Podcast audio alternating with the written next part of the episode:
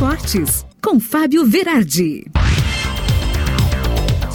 Chegando com o Esportes desta quinta-feira, e ontem o Galo Mineiro derrubou o Grêmio no Mineirão, ganhou por 2 a 1 O líder confirma mais uma vitória. O Grêmio que arrancou muito bem na partida, teve quatro chances claríssimas de gol. Borja colocou bola na trave, bola no travessão, duas chances frente a frente com o goleiro, mas quem não faz leva e o Grêmio tomou o gol, buscou o placar depois com Campas, que acabou substituindo o Vijaçante, mas de pênalti, lei do ex, Vargas confirmou mais uma vitória do Galo, afundando o Grêmio com a sua terceira derrota consecutiva. Apesar de tudo, dá para dizer que o Grêmio fez um dos seus melhores jogos na competição, jogou para ganhar ontem. E agora tudo é Grenal. O governo do estado liberou o público então de 25 mil pessoas para o Beira Rio.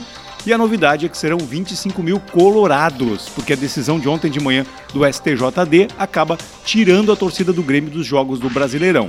É uma decisão liminar, o resultado principal ainda vai vir e pode ser muito pior para o Grêmio, diga-se, né?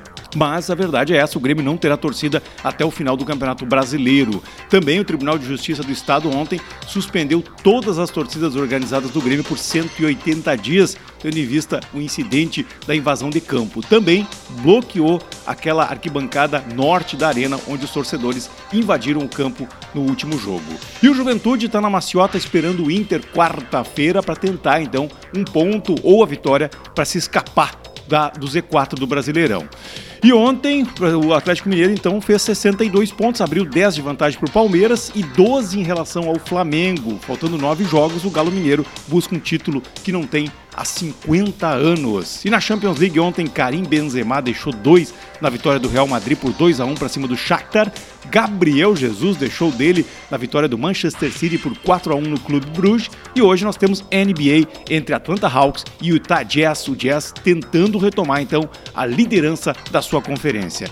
E o Djokovic acabou sendo eliminado nas duplas, mas no simples o sérvio conseguiu bater mais um recorde. O Djoko agora tem 418 vitórias. É o tenista que mais ganhou na história. Passou o Federer, que tinha 417. Imagine, cara. Agora o cara passou Jim Connors, Ivan Lang, Pete Sampras, o Nadal e John McEnroe. É a história sendo feita diante dos nossos olhos. E também nós temos mais um novo integrante da Série A em 2022, é o Curitiba, que ontem ganhou de 3 a 1 do Operário. E ali na matemática dos outros anos aqui da Série B, a gente vê que com esse, número de pontos dá para dizer sim, que o Curitiba está na elite do futebol brasileiro no ano que vem.